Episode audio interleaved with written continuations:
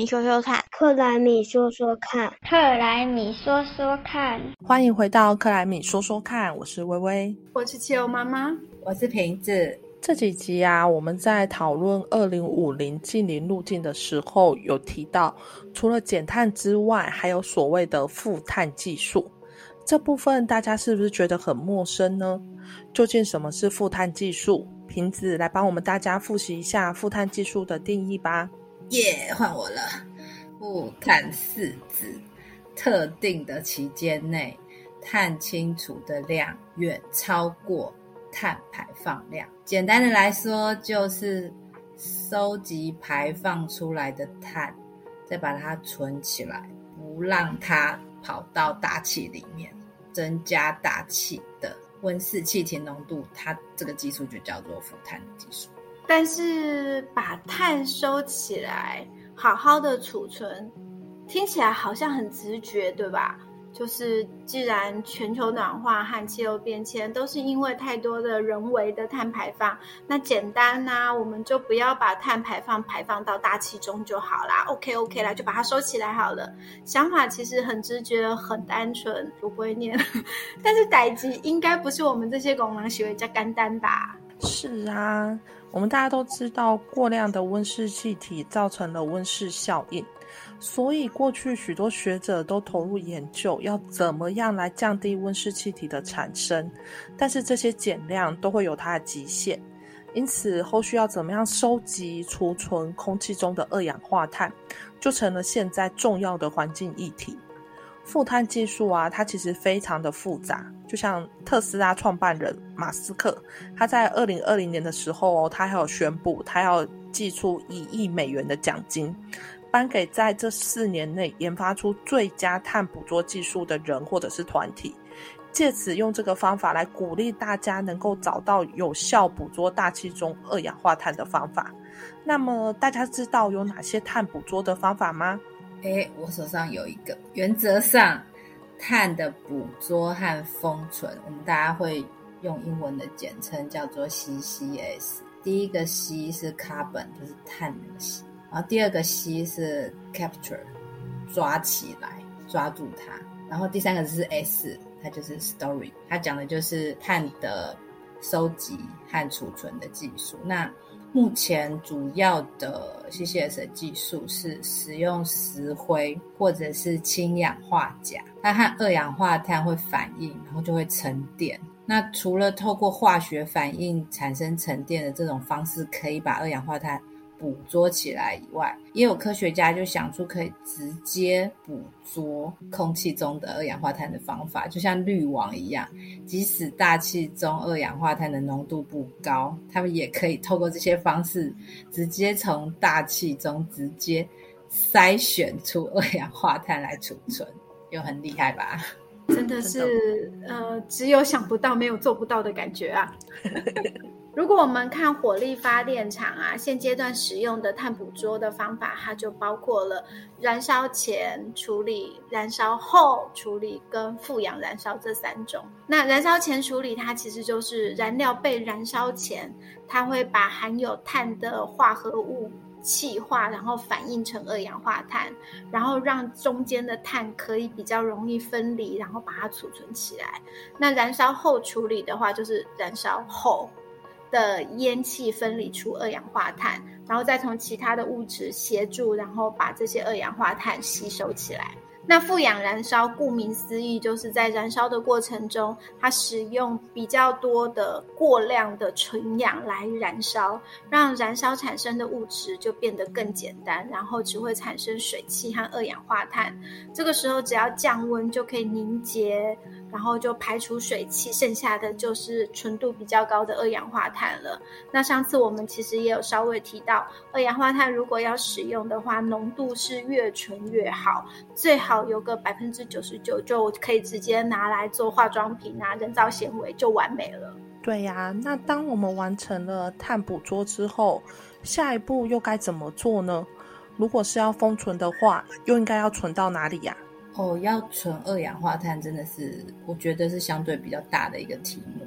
我们一般在存气体的话，是用除槽，或者想办法把它异化，这样它要的体积才会比较小。那所以你看，我们如果要把二氧化碳储存起来，变成工业上的一个使用的原料，呃，大家想想得出来吗？它不会像那个核废料一样一桶一桶装起来。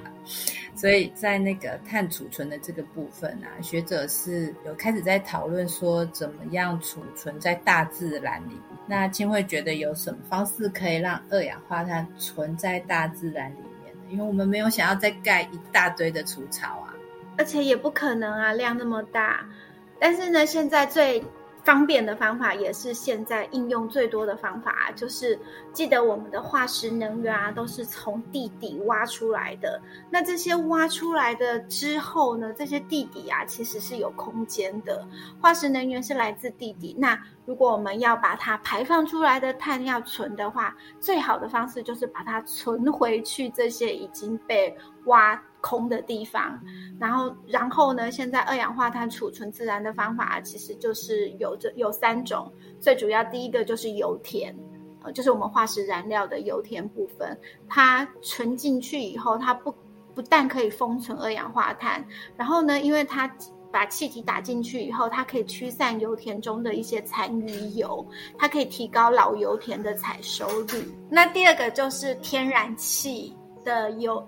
天然气田也是一个很好的储存的方向，然后也是一样，把高压的二氧化碳它打入天然气田，然后因为重力的关系，分子比较大的二氧化碳它就会下沉，然后下沉之后，它就会把分子量比较少的天然气，然后移上往上移，然后也用这种方法可以提高天然气的采收率。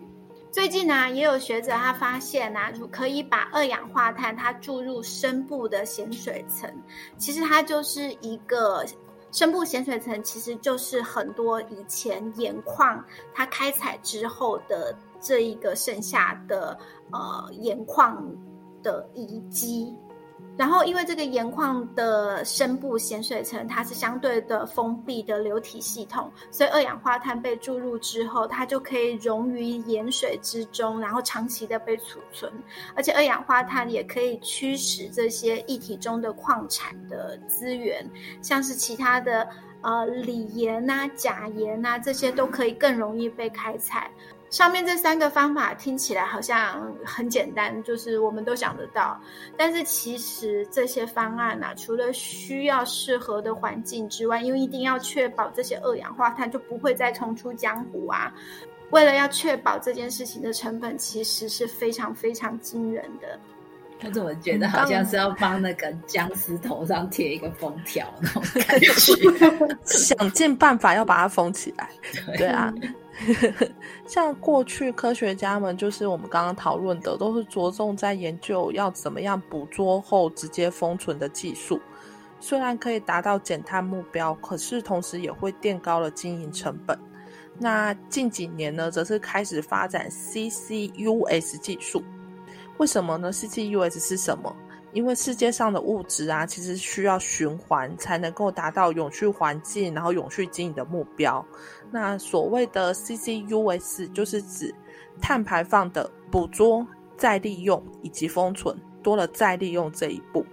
那因为也加入了再利用的可能性，不但实现了循环经济，也创造出了全新的产业链和经济模式哦。像台湾呢，就以台泥来当例子好了。它的花莲的和平水泥厂和电厂，就是以循环经济的这个概念来设计。然后呢，它有水泥厂提供石灰石粉，让发电厂做脱油，脱油之后呢，就变成石膏。想不到吧？我也没想到。又回到水泥厂。此后，除此之外，它是。电厂产生的固态的废弃物，包括飞灰和底灰，它也全部可以拉回水泥厂去代替这原来的原料。那这个循环经济模式在全世界是独一无二，然后它也让和平电厂成为全台湾一个没有灰糖的火力发电厂。那 CCUS 在哪里呢？U 在哪里啊？是这意思？对，油在哪里？油就就拿回去脱成石膏，对啊，就油啦。对啊，这就是 U 啊，再利用，再利用，就拿来用啦。我们刚刚说的 storage 就是只能存在一个地方，不准出来，要贴封条。可是它就是又拿来用啦，不是我们要找一个空间把它封起来。我觉得这样就叫油啊。对，正如两位所言，就是这样。有我们有没有专心听？很认真有有有，很认真。这个过程里面产生的二氧化碳，就是循环经济里的最后一里路。就是以前只能够捕捉、封存，只有成本，就没有赚到钱呐，就一直丢钱下去，然后贴封条，对不对？那结合现在工研院的微藻能源和固碳的专利技术。我们可以把工业排放出来的废气里面的二氧化碳捕捉下来，然后拿来养殖微藻。那这些微藻呢，可以再提炼出生殖燃料，那就变成是有产品啊。这些它当然要变成比较贵的产品，像是高产值的化妆品，或者是呃。饲料这些产品，然后来提供不管是能源、民生、工业、农业使用，这样子的话，就是不是只有一直烧钱把它封存，然后才会是真正真正完成碳循环。那呃呃，这样这样比较，我觉得真的比较有序。是啊，其实现在我们会觉得这个技术好像呃很陌生。可是目前全球正在运行的大型 CCUS 技术大概有二十六个暗场，平那每年预计可以补给封存大概四千万吨的二氧化碳。举例而言，在欧洲，它其实已经在二零五零年的计划里面，CCUS 的部署估计就要用掉三千两百亿的欧元。此外，它还会搭建就是五百亿欧元在做相关的交通基础设施。也因为 CCUS 的发展和地理环境密切相关，需要有个适合的环境才有办法储存起来嘛。所以，包含像英国、荷兰、挪威，他们都已经有做好相关的研究，也确定合适的一些沉积盆地已经可以预估的存量。那欧盟的部分则有持续针对东欧还有地中海地区进行潜能储量的可行性研究，期望可以放大这些碳储存的量能。啊，这就是为什么我们台湾呢，其实我们没有办法有太大的 S，所以我们其实，在二零五零净零路径的时候，其实也是一直在强调 U，因为我们本身并不是产油国，我们也不是产气国，然后我们也不是产盐国，所以呢，我们刚 刚才提到的这些地层条件，其实我们台湾都非常的有限，几乎可以说是没有，所以 U 对我们而言，在使用在利用这一块就非常的重要。不过这边有一个小故事哦，他是说啊，在巴西的国营企业叫做巴西石油，它其实也大幅增加它使用 CCUS 的捕捉、封存和利用的技术。而且啊，不要看人家巴西好像发展中国家，但是事实上他们在三十年前就开始往地下注入二氧化碳，来提高老油田的采收率。那现在呢？它就是把更多的二氧化碳，它注入这一个油的产油坑，嗯，它只是把现在更多，它就是现在又把更多的二氧化碳注回这个油坑里面，然后不但可以实现石油增采，然后又可以达到二氧化碳封存的工业过程，所以相对而言呢，真的是一兼二顾的好技术啊。不过说要把二氧化碳存到地底下，其实。呃，我们刚刚一直在说的那个封条啊，它是需要你要把僵尸封印，对不对？它你要 你要把二氧化碳就再封回去，所以它是呃需要一个比较完整的监测系统，它要随时监控它二氧化碳在地底下分布的情形。那监测的项目啊，它还有包括说大气和地下水里面的二氧化碳浓度，还有土壤的二氧化碳的通量，看这个把。二氧化碳打进去的这个灌注井的浓度和压力，还有一些微震和地震，确保它被完全的封印。这样搞得好像，呃，跟那个我们核废料在封存一样。所以呢，我个人还是比较，对我个人还是比较喜欢 CCUS 技术它未来的发展的潜潜力的。今天啊，和大家科普了一下 CCUS 技术，感觉好像很复杂，对不对？但其实技术本身的原理啊，并不复杂，也就是过往就有的应用的相关技术。所以，我们是不是其实也可以从日常生活中多做观察？搞不好，其实你也可以发现新的负碳技术哦。我们今天就说到这里啦，大家拜拜，拜拜拜。拜拜，下次要再一起听哦。